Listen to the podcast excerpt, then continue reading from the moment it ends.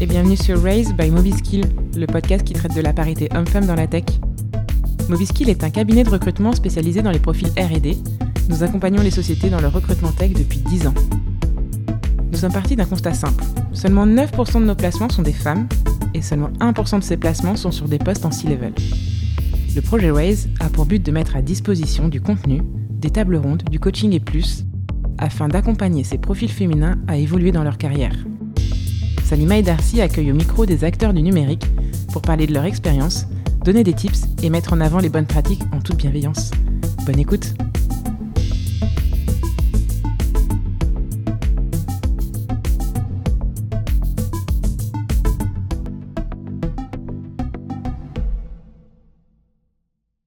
Salut à tous, bienvenue sur ce nouvel épisode. Nous accueillons aujourd'hui Estelle, qui est CTO et euh, CEO dans la tech maintenant depuis 20 euh, ans. Bienvenue Estelle. Bonsoir Salima, merci de m'accueillir. Merci à toi. Pour commencer, euh, Estelle, on, va te poser quelques questions qui sont assez simples. Tu, réponds comme tu le sens. burger ou salade de quinoa? Burger. Super. Concert de rock ou concert de rap ah, Je ne sais pas choisir. On va lire les deux. Allez, ça passe. Hum, Wonder Woman ou Jeanne d'Arc c'est... Non, non, non, non, non. C'est, pas possible ce choix. Je, Pourquoi c'est pas possible ce Bon, Jeanne d'Arc, allez, Jeanne d'Arc pour l'inspiration qu'elle a eue en son temps. Body combat ou pilates euh... Pilates, parce que j'ai 42 ans. Télétravail ou vacances illimitées Télétravail.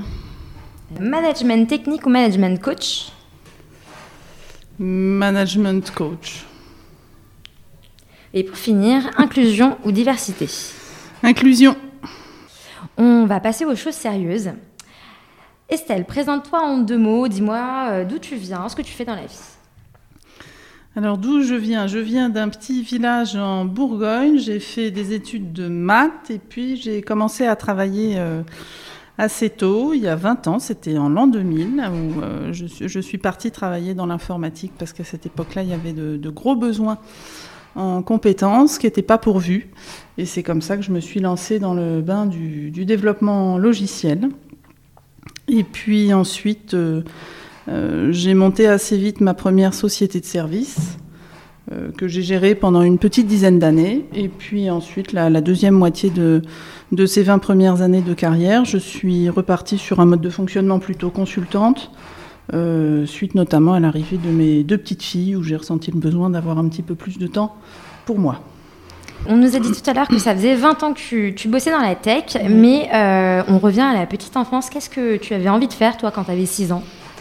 Euh, quand j'avais 6 ans, j'aimais beaucoup euh, crapahuter dans la nature, grimper aux arbres, faire du vélo. J'ai vraiment grandi à la campagne. Et j'aimais beaucoup bricoler aussi avec mon père. Je faisais pas mal de, mécanique. Ok. On n'est pas si loin que ça. Quoi comme mécanique? Euh, Mécanique sur des engins agricoles, donc des clés de 28, de 32, des gros, des gros Lego.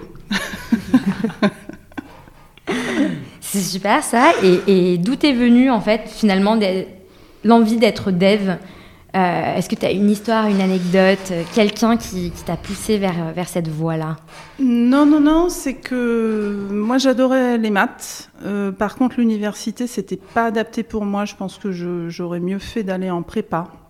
Mais comme j'avais un côté un peu rebelle et que j'avais soif de liberté, j'ai choisi l'université. C'était pas un bon choix pour moi. Et, du coup, j'avais soif d'indépendance aussi, donc j'ai assez vite euh, voulu travailler parce que la, vie d'étudiant, j'en avais marre, je trouvais ça trop scolaire, je trouvais qu'on ne demandait pas de, réfléchir beaucoup. Euh, et donc, euh, j'ai cherché quelle activité je pourrais faire. À l'époque, avec un, un doc de maths ou une licence de maths en cours, les postes qu'on trouvait, c'était du télémarketing. Donc, euh, j'ai cherché un peu ce que, je, ce que je pouvais faire. Et puis l'informatique, je me suis dit que c'était quand même une activité qui me permettrait de, garder un, euh, une réflexion scientifique. Et, je me suis un peu lancée dans, dans le bain en surévaluant peut-être un peu mes compétences de développement à mon premier employeur. Voilà. On y Mais c'est reviendra. passé, c'est passé, il a rien vu. N'hésite pas à nous dire euh, quel était son, son, son nom. On pourra, on pourra le recontacter pour lui dire qu'il s'est, fait berner il y a 20 ans. C'était une petite agence de développement web qui n'a pas survécu à la crise de 2001. Ouh, voilà. Et euh, du coup, toi, tu as fait la fac. Est-ce que tu aurais une, une petite anecdote, euh, quelque chose qui se serait passé euh, à la fac qui t'aurait finalement poussé vers, vers cette voie que tu as pris aujourd'hui? J'ai pas vraiment d'anecdote. Euh, sur un amphi de 200 personnes en maths pure, en licence, on était peut-être une dizaine de filles. Euh, je voyais des gens qui étaient pas forcément passionnés, qui savaient pas très bien pourquoi ils étaient là. Et moi, à la fin, je savais pas très bien pourquoi j'étais là, parce qu'en examen, on me faisait diagonaliser à la main des matrices euh, 9-9. Euh, C'est plein d'opérations. En fait, je ne comprenais pas l'intérêt, je comprenais pas cette méthode d'enseignement. Euh, voilà, ça m'a. J'ai j'ai voulu partir un peu à la découverte d'autres choses. Bon, la fac de maths, c'était non. Et, et aujourd'hui, tu fais quoi exactement? Qu'est-ce qui te fait aimer euh, ton job? Bah, Aujourd'hui, avec la, la maturité, c'est c'est plus les mêmes choses. J- J'adore euh, chercher des solutions à des problèmes. Donc le développement logiciel en début de carrière, j'ai adoré ça. Ensuite, je suis très vite arrivée à me confronter au métier de mes clients. Euh, et donc j'ai découvert euh, toutes sortes d'activités euh, professionnelles, économiques. Et, avec la gestion de mon entreprise, l'aspect humain des relations, que ce soit avec les clients ou avec mes salariés dans le, cadre de mon rôle de manager, a, a peu à peu, pas pris le dessus, mais en tout cas, je n'envisageais pas de faire euh, l'un ou l'autre. Et, dans le modèle du travail euh, français, souvent on commence comme développeur et puis un beau jour, on devient manager et on fait plus que des tableaux Excel de, gestion de, de ressources. Et euh, je, m'inscris en faux avec ça. Je souhaite rester proche de mon métier, donc euh, c'est aussi pour ça que je suis restée consultante après, ou qu'en tout cas j'ai changé régulièrement de poste. J'alternais soit des missions très techniques, soit des missions plus orientées management pour rester un peu au niveau euh, de chaque côté. Écoute, euh, euh, c'est vrai que bah, tu viens de le dire, tu entreprends. euh, tu entreprends pas mal.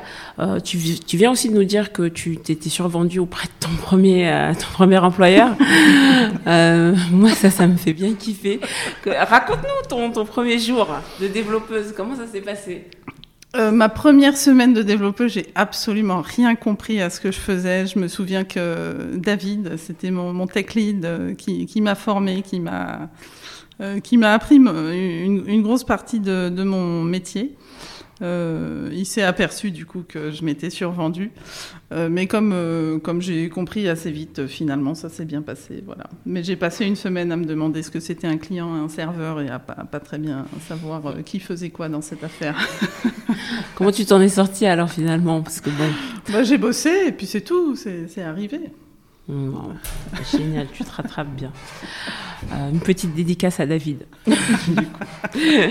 ok, et, c'est vrai que hum, la première fois qu'on s'est eu euh, euh, avec Darcy et, toi, Estelle, tu nous as confié que voilà, tu, cette SS2I, tu l'as ouverte à 22 ans. Donc qu'est-ce qui te pousse à entreprendre si tôt?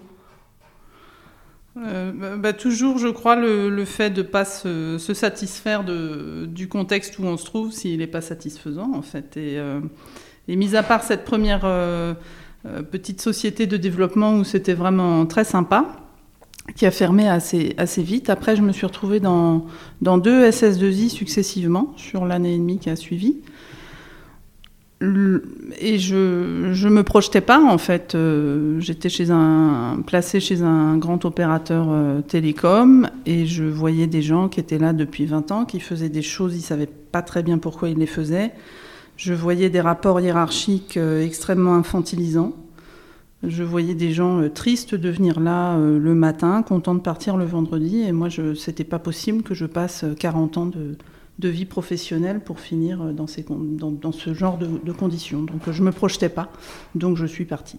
Et j'ai dit, il faut que je, crée le, poste tel, tel que j'aimerais en trouver un, en fait. Et donc j'ai j'ai créé une entreprise telle que j'imaginais ce qui devrait être une entreprise épanouissante, parce que notre travail, c'est la moitié de notre vie éveillée, et donc ça doit être c'est une part importante. Voilà. Super. À quoi elle ressemblait cette, cette entreprise que tu as arrivé et que tu as créée du coup? Alors, bah, le projet, c'était déjà qu'il y ait des femmes, qu'il n'y ait pas que des hommes, qu'il n'y ait pas que des jeunes, euh, qu'on choisisse les projets. Euh, L'idée, c'était de créer des projets qui soient un peu poussés par l'équipe et de les financer par une activité de, de société de service, puisque j'avais j'avais pas de réseau, j'avais aucune connaissance un peu de de l'écosystème de, de, financement et de levée de fonds. Mmh. Euh, puisque en même temps j'avais un, un, projet de, de start-up avec euh, trois amis, donc euh, voilà, pour financer, je me suis dit je vais, je vais lancer une société de service, on fera du Python, et puis ça, ça financera le, le développement du, du, projet par ailleurs. Euh, et aussi je voulais pas d'horaire et euh, un fonctionnement par objectif, et puis j'ai travaillé en agile assez, assez intuitivement en fait. Et après, j'ai découvert Extreme Programming, donc ça, j'ai essayé de le mettre en place au niveau des équipes. Euh, et puis après, les méthodes agiles euh, plus connues aujourd'hui, euh, un peu plus tard, comme Scrum ou Kanban. D'accord. Voilà. C'était quoi le projet que tu voulais lancer avec, euh, avec tes copines? Alors, c'était avec des copains. Ah, et c'était un projet. Il y, avait une plateforme d'édition de contenu, parce qu'à cette époque-là, la digitalisation est passée beaucoup par euh, par des systèmes de gestion de contenu. Donc j'ai pas mal bossé dans l'édition. Euh, et, et, donc il y avait de, de l'édition partagée, euh, collaborative à, tra à, travers le réseau. Et puis il y avait une plateforme aussi d'autopromotion euh, pour des artistes indépendants en fait. Voilà. Dans le hip-hop. C'est pour ça que j'ai eu du mal à choisir tout à l'heure parce que j'ai passé l'âge d'aller à des concerts de rap, mais bon, et j'aime bien le rock, mais voilà. Comment ça, t'as passé l'âge? 42 ans, non mais Heureusement que tu vas encore, enfin, à des concerts, bon là c'est. La colère s'exprime plus pareil. ok, mais c'est euh, c'est super. Et, et, alors et alors, euh, du coup, euh, c'est tu as dit, tu nous avais dit euh, pendant 10 ans finalement, mm -hmm. tu, tu, as eu cette ouais. entreprise là. Ouais. Raconte-nous. Donc, tu as 22 ans quand tu l'as créée. Ouais. Tu as 32 ans effectivement quand, quand, quand l'aventure s'arrête. Ben, c'est qui la Estelle qui a 32 ans? Qu'est-ce que qu'est-ce que ça t'apporte? Voilà, qui es-tu après 10 ans à la tête de, de cette boîte? Alors oui, c'était une petite dizaine d'années. Hein. J'ai eu ma première fille à 29 ans, enfin presque 30 ans. Et qui est-ce que je suis? Je suis euh, une jeune femme euh, fatiguée qui vient de découvrir un monde en fait parce que je, je, suis, je me suis vraiment lancée, j'avais aucune idée de ce que je faisais et j'ai découvert ce que c'était que de diriger une boîte, j'ai découvert toutes les logiques euh, réglementaires et fiscales, j'ai découvert qu'est-ce que c'était de gérer un client, j'ai découvert ce que c'était que de gérer une équipe. Euh, euh, en tant que femme jeune, de gérer des hommes plus âgés, plus diplômés, dans un domaine où, où ils ne sont pas habitués à avoir ce type de profil. Euh, j'ai vraiment découvert beaucoup de choses. Mais ça m'a beaucoup appris. Mais en tout cas, j'ai arrêté aussi parce que j'ai ressenti le besoin de, de, prendre un peu de recul. Euh, et j'ai juste voulu faire trop de choses. J'ai juste fait 99,9% de toutes les erreurs de l'entrepreneur euh, débutant. Euh, et ça a été très formateur. Et aujourd'hui, je suis très confortable avec tout ça parce que je, chaque jour encore, je vois combien cette expérience m'a formée. Et. Ah bah tiens, c'est intéressant, tu vois, parce que j'espère que, enfin, il y, a beaucoup d'entrepreneurs, de, d'entrepreneuses qui, qui nous écoutent. Et, du coup, comme tu as fait 99,99% des erreurs, si tu avais un conseil à tous ceux ou toutes celles qui se lancent dans l'entrepreneuriat, quel serait-il? On veut d'y aller, il faut, faut pas trop se poser de questions. C'est, faut pas trop se poser de questions. Il faut avoir confiance en soi. Euh, faut savoir euh, arrêter aussi si vraiment c'est la catastrophe, mais tant qu'on peut, il euh, n'y a pas de raison de pas de pas y arriver en fait. Et puis euh, s'entourer. Je crois que maintenant dans, l'écosystème de tous les organismes qui peuvent aider les jeunes entrepreneurs, c'est un conseil qu'on donne et puis on se développe de plus en plus des structures qui, qui accompagnent mieux les, premiers pas de l'entreprise et c'est ce qui m'a manqué. Si j'avais eu un senior un peu dans mon entourage, il m'aurait dit voilà, tu développeras, tu développeras pas quatre produits, fais-en déjà un.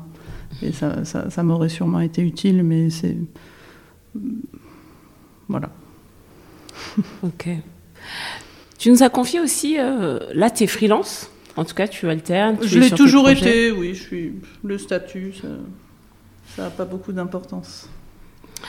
Euh, justement, euh, le freelancing, tu, tu, nous disais, te permettait de rester à la fois sur de la tech pure, donc des hmm. missions tech, hmm. et en alternance avec des missions euh, de, de, management.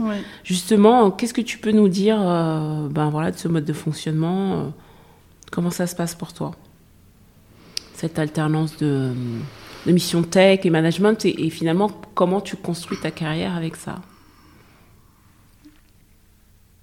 alors, qu'est-ce que je peux vous dire Là, c'est un petit peu en train de changer. Je suis à un tournant dans, ma carrière, mais j'aime, j'aime résolument euh, la tech, donc je continuerai à m'y intéresser de près. Euh, le freelancing, ça m'a juste permis de continuer à choisir ma gestion de carrière et à ne pas rentrer dans des logiques prédéfinies par euh, d'autres personnes dont je ne partage pas les avis. Voilà. Donc l'évolution standard tu fais du dev pendant trois ans, après tu fais tech lead ou team lead, après, voilà, ça, ça, ne me correspond pas. En plus, j'ai horreur de faire deux fois de suite la même chose, donc euh, il me fallait un intérêt, euh, il me fallait suffisamment d'inconnus euh, dans mes nouvelles missions pour que ça m'intéresse. Enfin, c'est toujours le cas d'ailleurs. Donc voilà, c'était un petit peu une, combinaison d'opportunités et puis de. il faut dire aussi qu'après avoir décidé d'arrêter euh, ma première entreprise, j'avais la liste de toutes les erreurs que j'avais faites. Et en fait, les dix années qui ont suivi, j'ai choisi mes missions aussi à chaque fois pour euh, valider et confirmer si l'analyse que j'avais faite de cette erreur, j'y apportais la bonne réponse, pour voir si j'avais bien compris la leçon en quelque sorte. Mmh. Euh, donc chacune de mes missions un petit peu m'a permis de valider certains aspects que j'avais pas su bien gérer dans ma première entreprise et, de voir si maintenant j'apportais une bonne réponse à ça. Super, c'est euh, très intéressant. Euh, donc toi aujourd'hui, euh, tu continues à faire des missions tech, tu fais du management. T'en es où par rapport à, ça? Tu parlais d'un tournant. Oui, bah, c'est-à-dire que depuis quelques années, les missions que je fais, elles sont généralement entre un an et demi et trois ans. C'est de la direction technique, donc on structure une équipe, on forme où on accompagne des techs plus ou moins juniors. Euh, et c'est vrai que du coup, on fait un peu moins de, on est un peu moins, moins dans la tech, mais de temps en temps, euh, j'aime bien mettre un peu les mains dans le cambouis, comme on dit. Voilà. Et aujourd'hui, excuse-moi, j'ai oublié la, oh, l'autre partie de ta question. Non, non, mais c'était, tu, tu, tu, tu répondais, c'était justement cette alternance, comment tu, euh, comment tu menais ta carrière et, et est-ce qu'aujourd'hui, finalement, tu arrivais toujours à, euh, bien que tu sois à la direction et sur la structuration des équipes, est-ce que tu arrivais toujours à rester justement euh, intéressé par la tech et est-ce que tu arrivais toujours toi-même à, à, mettre les mains dans le mm. cambouis? C'était vraiment ça l'idée. Oui. Bah encore une fois, au quotidien, c'est pas facile parce que c'est pas ce qu'on attend d'un manager. C'est l'organisation du travail qui est faite comme ça. Et je, je pense que c'est vraiment une erreur parce que plus l'entreprise grossit, plus les managers euh, feraient, nous dit-on, purement de la stratégie et plus ils s'éloignent du métier. Et plus ils mettent longtemps en fait à intégrer les contraintes que leur équipe rencontre au quotidien. Or, le rôle d'un manager, c'est de minimiser les contraintes que son équipe rencontre au quotidien, en partie, euh, mm. pour permettre à son équipe d'être le mieux possible et de, de, travailler dans les meilleures conditions. Et, et, je crois que c'est pas bon de s'éloigner trop longtemps du métier de, des équipes que, que l'on gère. Voilà. Donc. Euh, il, faut, il, faut, trouver le moyen de maintenir un certain équilibre entre ces deux, ces deux activités. Super. Est-ce que tu fais d'autres choses pour essayer de, justement rester proche de, de la technique au day-to-day euh, je, fais parfois, j'essaie de faire euh, des hackathons de temps en temps parce que ça me fait croiser des gens que, que je croiserais pas sinon. Ça me fait essayer des, des technos ou des, des, aspects. Ou, voilà, ça me met à jour sur certaines habitudes, pratiques. Euh, tu as des, des, petits projets à côté du boulot? Petits projets en termes de tech et de coding et tout ça Non, ça j'ai. À une époque, j'aurais bien aimé, parce que je viens de la culture open source. Euh, j'ai cependant jamais contribué directement au code euh, d'un projet. Je pense par, euh, par timidité initialement il y a une vingtaine d'années, pensant que mon code ne serait pas assez beau peut-être. Et donc là, il y a certainement un aspect féminin là-dedans, mais non, j'ai pas, j'ai contribué différemment. J'ai contribué par mon activité économique, puisque dans mon entreprise, je poussais des tech open source et j'ai, j'ai fait la transition chez pas mal de clients de solutions propriétaires vers des solutions open source. Open source. J'ai fait de l'évangélisation, comme on appelle ça. Ok, donc aujourd'hui tu diriges, tu manages. Et en parlant de management, euh, en tant que femme euh, tech mhm. qui manage, comment ça s'est passé pour toi de euh, l'idée des équipes qui sont, j'imagine, fortement composées d'hommes? Comment ça s'est passé? Quels sont les Est-ce que tu as des tips? Qu'est-ce que tu as fait? Alors, euh, des tips, euh, c'est un apprentissage chaque jour renouvelé, le management, parce que c'est d'abord des relations humaines. ce qui a été compliqué au départ, effectivement, je l'ai dit tout à l'heure, en tant que femme, gérer des hommes plus âgés, plus diplômés, c'est compliqué quand on a 22 ans de, gérer une équipe et de, se positionner euh, comme, euh, comme chef d'équipe et, chef d'entreprise. Euh, il y a aussi dans la culture française et qui vient de, de la culture qui se développe dès l'école, je pense, sur ces, ces façons avec la notation notamment, et puis un certain esprit de, compétition où on a le, c'est bien ou c'est mal. Il y a une culture du chef et euh, un peu tout puissant, voilà. il y a un fantasme du chef. Euh, il y a un fantasme de devenir chef et d'avoir les pleins pouvoirs et, on tombe dans l'autoritarisme. Et donc quand on est confronté à ça, en tant que femme, on est vite euh, soit dans les rôles de bitchy, tel que Sheryl Sandberg a pu le décrire dans, dans son bouquin, si on est un peu ferme, et qu'on sait ce qu'on veut, soit si on veut adopter une posture un peu plus douce pour arrondir les angles, bah là, euh, on entend forcément oh, t'es notre maman à tous. Euh, euh, voilà, combien de, femmes qui sont au poste d'assistante du CEO ont entendu qu'elles étaient la maman de toute l'équipe? Enfin, c'est juste, voilà. Donc, on est entre ces, ces, stéréotypes de la maman et la putain et on n'en sort pas. C'est un peu.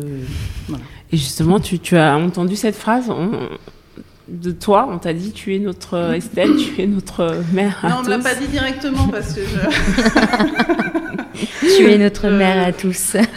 non, non, mais des choses euh, similaires, oui, en tout cas. Si... En tout cas, on, on s'est...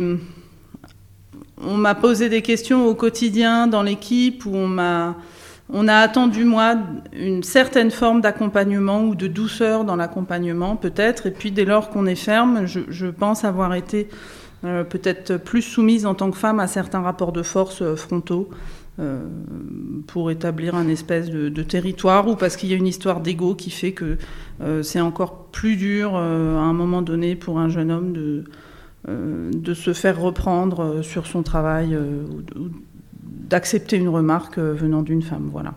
Donc c'est aussi pour ça que mon profil ACTEC euh, m'a quand même aidé, parce que j'en ai eu besoin. Parce que dans les, dans les premiers temps, on est, euh, on est pas mal challengé là-dessus en tant que femme, je pense. Et en tant que femme, on passe sur un, nouveau sujet qui est le recrutement et, tout ce qui touche à la REM. quel est ton retour d'expérience? Ah, la rémunération? Ouais, la REM et, tout ce qui est recrutement, euh, discrimination positive, pas mal de choses qu'on entend en ce moment. Ouais. Euh, je pense que la discrimination positive, c'est très bien euh, pour, pour, pour, aider un peu le, mouvement à se mettre en route. Ça n'est qu'un outil.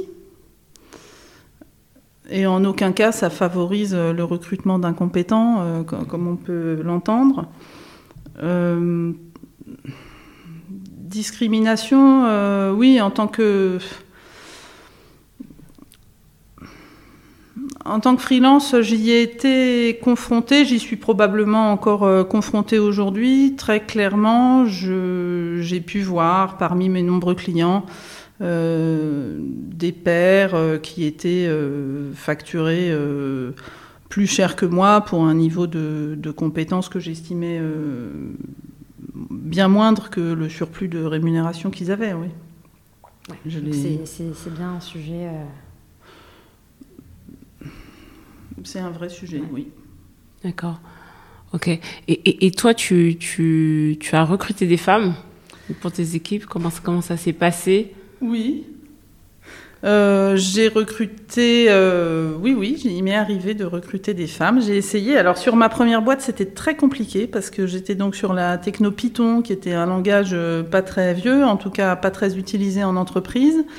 Et puis les quelques femmes que je réussissais à avoir en entretien, généralement elles étaient prisées par des, grosses boîtes. Donc c'était vraiment compliqué pour moi en 2000. J'avais monté ma boîte notamment pour recruter des femmes et j'ai réussi à en recruter une dans le cadre d'une alternance, etc. Sur un métier un peu, j'ai un peu fait le poste pour avoir la femme dans l'équipe plutôt que voilà. Mais bon, c'était important pour moi.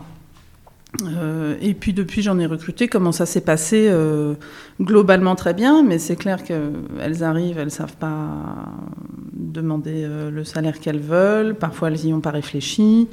Il y, a un vrai problème de, positionnement, d'apprendre à, se positionner et à, être plus, plus assertive. Justement, on en parle, le syndrome de l'imposteur. Mm-hmm. Euh, ou le syndrome de la bonne élève. Euh, donc on vérifie son travail systématiquement avant de le montrer, etc. Tu nous en avais parlé. Euh, est-ce que tu peux nous en dire plus en fait sur, sur ce syndrome? Est-ce que toi, ça t'est arrivé ouais, Comment on, peut s'en sortir un peu de tout ça? On peut s'en sortir, mais c'est long. Euh, oui, oui, je pense que comme beaucoup de femmes, j'y ai été soumise euh, moi-même. Et puis, euh, à force de, me renseigner sur ces sujets, de conscientiser peu à peu ces problèmes, de voir mes collègues masculins qui, des fois, faisaient des bourdes et puis se mettaient pas dans, dans des états dramatiques. Et puis, effectivement, c'était pas grave. Alors, j'ai peu à peu appris pour moi à le faire. Et puis, après, très vite, dès que j'avais des femmes dans mon équipe et dès que je les voyais faire ça, j'essayais de, les encourager à, avoir confiance en leur travail euh, et à sortir un peu de ces logiques qui, font qu'au final, on, décrédibilise soi-même ou en tout cas, on, minimise, la portée et la qualité de ce qu'on fait au, global. Les femmes ont souvent cette tendance-là. Oui. Euh, et, finalement, ok, donc les femmes euh, ont euh, ce, type de syndrome, elles ont des difficultés à évoluer dans la tech, mais est-ce que tu ne penses pas que les hommes rencontrent le même type de difficultés? Qu'est-ce que tu en penses, toi? Je pense qu'ils n'ont pas le même type de difficultés du tout.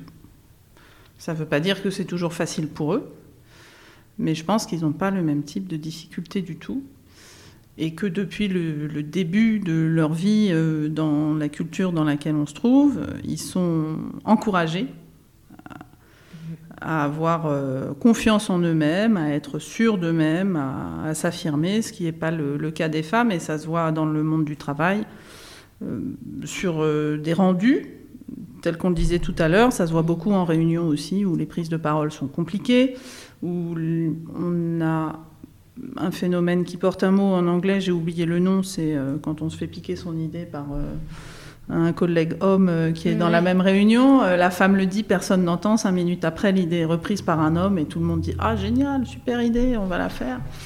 Donc voilà. Ça t'est arrivé ça C'est un phénomène connu. Oui, oui, ça m'est arrivé de me faire piquer mes idées, mais je pense que ça arrive en aussi, mais pas, pas de cette manière-là en réunion. Décris-nous un peu comment ça se passe, qu'est-ce que toi tu ressens? Ah ben c'est affreux, et puis souvent, comme les femmes n'osent pas prendre la parole, elles disent rien. Et alors ça, c'est intéressant. Ça m'était arrivé euh, tout au début. Euh, bon, j'avais rien dit. Et récemment, dans, la dans, une des dernières boîtes où je suis intervenue, il y avait une bonne balance homme-femme, on était quasiment à la parité. Et il y a un point de bascule, c'est-à-dire que si la femme est seule dans la réunion, bien souvent, elle, elle va rien oser dire.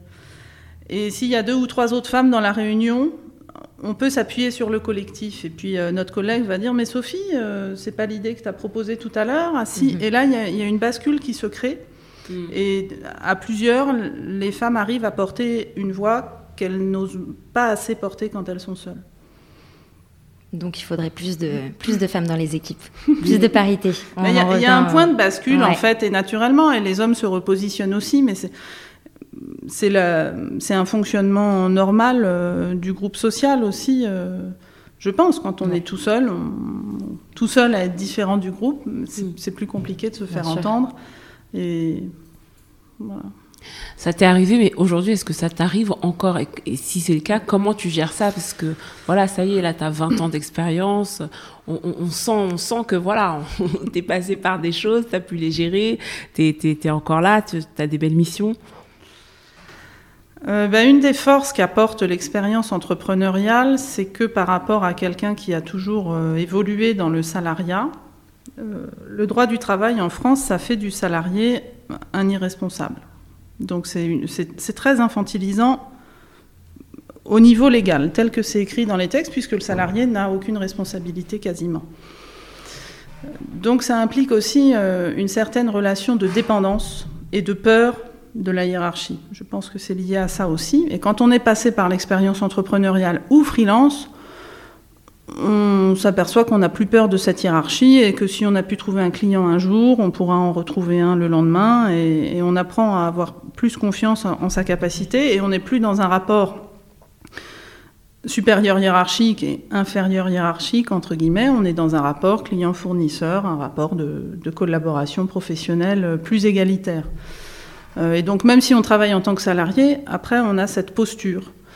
Euh, du coup, on se sent beaucoup plus libre euh, de prendre la parole. Et puis, c'est vrai que d'avoir mes filles qui sont revenues de l'école avec des situations un peu parfois tristement communes, je me suis dit quelle est la réaction? Et non, il faut que je leur apprenne à, dire qu'elles ne sont pas d'accord avec ça, mhm. à aller demander aux petits garçons qui leur a envoyé le ballon dans le dos parce qu'ils jouent au foot et donc ils sont au milieu de la cour, c'est leur territoire tu t'excuses, tu m'as fait mal et tu dois t'excuser. Et s'il ne le fait pas, aller euh, euh, demander le soutien d'un adulte, etc. Et du coup, peu à peu, ben, ça m'a servi aussi euh, à ne plus rien accepter en fait. faut arrêter d'accepter poliment et silencieusement ce qui se dit. Quand un collègue fait une blague sexiste, plus ou moins par accident ou volontairement, à la pause déjeuner, il faut le dire. faut arrêter de faire un petit sourire un peu gêné ou de ne rien dire. Il faut dire c'est une blague sexiste et je ne suis pas obligée d'entendre ce genre de mhm. trucs. Et je n'accepte pas de les entendre. Euh, voilà, je crois qu'il faut vraiment arrêter d'accepter silencieusement euh, tout, tout, ce qui nous nuit en fait. Ok. Au quotidien. Donc toi aujourd'hui, euh, voilà, tu n'hésites pas en tout cas à, t'affirmer dans ce genre de, de, situation. Tu, tu, vois que ça évolue quand même? Enfin, je veux dire, dès lors que tu tu exprimes ton, désaccord, est-ce que tu, vois des, évolutions dans le comportement de, collègues, homologues, euh, peu importe qui, qui sont d'ailleurs? Euh, Force, enfin, en fait, je m'occupe plus tellement de ça. C'est ce que je voulais dire aussi dans cette liberté une fois qu'on a été entrepreneur, c'est que si, au pire des cas, d'affirmer notre désaccord sur ce type d'agissement ou ce type de culture d'entreprise. Si au pire des cas on perd notre job, bah, c'est pas grave parce que de toute façon c'était pas un bon contexte pour nous et c'est mieux qu'on aille chercher autre chose. Mmh. Donc il euh, faut vraiment le dire et ensuite que l'interlocuteur en face il soit d'accord ou pas d'accord, j'ai envie de dire que c'est pas important parce que ce qui est important c'est de se protéger soi. Mmh. Et, et on est responsable de faire en sorte de ne pas rester euh, passivement dans un contexte qui est nocif pour notre propre développement. Euh, voilà. Et ensuite, il y a ce point de bascule quand même que, que je remarque, c'est-à-dire que les femmes vont pas peut-être naturellement oser le dire, dès qu'il y en a une qui commence à, à, montrer qu'il y a un peu de caractère, les autres suivent assez, euh, assez vite en fait. Donc l'effet de groupe et la, force du collectif, c'est vraiment important. pour ça. Il, faut le, réflexe de, sororité, il n'est pas tellement appris euh, chez les petites filles. C'est beaucoup mmh. des petits groupes, contrairement euh, aux garçons qui sont beaucoup en équipe. Donc peut-être c'est un facteur qui fait que c'est moins un réflexe. Il y a aussi les stéréotypes éculés, euh, ah, les femmes entre elles, etc. Mais bon, les hommes entre eux, quand il faut se, battre pour, pour un poste ou une promotion, c'est pas non plus très joli à voir. Hein. Mmh. donc ces stéréotypes-là, il faut juste leur tordre le cou parce qu'ils sont faux. Et, il faut que les femmes développent ce réflexe de s'appuyer sur le collectif, comme les hommes le font entre eux en fait. Et ça sécurise beaucoup dans l'entreprise. Hmm. Non, non, mais c'est intéressant, parce qu'effectivement, ce que, ce que tu dis est intéressant. Le parallèle que tu fais avec euh, le fait d'être, euh, que ça doit s'apprendre finalement très tôt. Je pense. Tu vois qu'il y a des, euh, des, des, jeunes filles, certainement maintenant à la, à la maison, de quel âge elles ont tes filles? Elles ont 14 ans et 11 ans. Voilà. Donc euh, très très bien. Donc euh, je... donc euh, tu, tu, tu, tu, les éduques tu à se à dire dès que ça va pas en fait. À le dire. Nous, moi petite, j'ai des souvenirs aujourd'hui où je me dis mais c'est juste pas acceptable. Et comment ça se fait qu'aucun adulte à l'école euh, n'a dit quelque chose? Quand un garçon insulte une petite fille à l'école, euh, il dit oh c'est les garçons, ils t'embêtent parce qu'ils t'aiment bien. Bon voilà, c'est pas possible en fait. C'est clair. Voilà. Donc euh, maintenant j'y vais et je dis non c'est pas possible et j'exige des excuses du petit garçon ou de m'entretenir avec les parents ou voilà. Et, et ça apprend à mes filles à chaque fois que quelque chose se passe à se positionner et à dire non ça ça me va pas du tout ce qui vient de se passer. Et voilà, j'espère que ça les aidera dans leur euh, vie professionnelle. C'est super. Donc de, tout ton parcours, Estelle, dis-nous finalement de quoi est-ce que, euh, même si tu traites encore de belles années, hein, de quoi est-ce que tu es euh, la plus fière?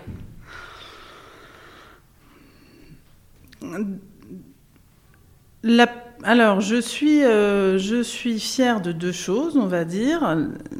D'avoir, euh, de pas avoir eu peur d'y aller, parce qu'avant de me lancer, j'avais, euh, j'avais ce retour-là beaucoup. Mais t'as pas peur de monter une entreprise, voilà. Et donc, je, suis, je suis fière de pas m'être laissée influencer. et je sentais que j'avais quelque chose à faire par là. J'y suis allée, je l'ai fait. Euh, je, suis euh, très fière aussi d'avoir, grâce à tout ça, en analysant mes erreurs, en réfléchissant à, ce à quoi j'avais été confrontée, et en essayant de détricoter justement tout ce qui venait euh, des stéréotypes sexistes, tout ce qui venait de, ma juniorité, de, ma, jeunesse, de mon inexpérience. J'ai réussi à acquérir euh, beaucoup de savoir, beaucoup de compétences, que, qu'encore une fois aujourd'hui, je, suis souvent surprise de voir à quel point ces 6-7 années d'entrepreneuriat qui m'ont, euh, qui m'ont vraiment apporté énormément euh, en savoir, en compétences. Et, ça m'a vraiment permis aussi de me libérer de tous ces, stéréotypes vraiment limitants. du syndrome de la bonne élève au, syndrome de l'imposteur, à ne pas oser prendre la parole, à ne pas oser se confronter, à ne pas oser négocier, etc. Euh, tout ça, l'expérience entrepreneuriale m'a permis de me, libérer de tout ça. Voilà. Super. Et alors, si tu avais euh, un conseil, ou alors, attends, ce soir on est généreuse, plusieurs conseils, mais au moins un, pour justement bah, des femmes qui souhaitent se lancer dans une carrière tech ou alors, bon, même dans une, une carrière d'entrepreneur, quel serait euh, justement ton conseil ou tes conseils?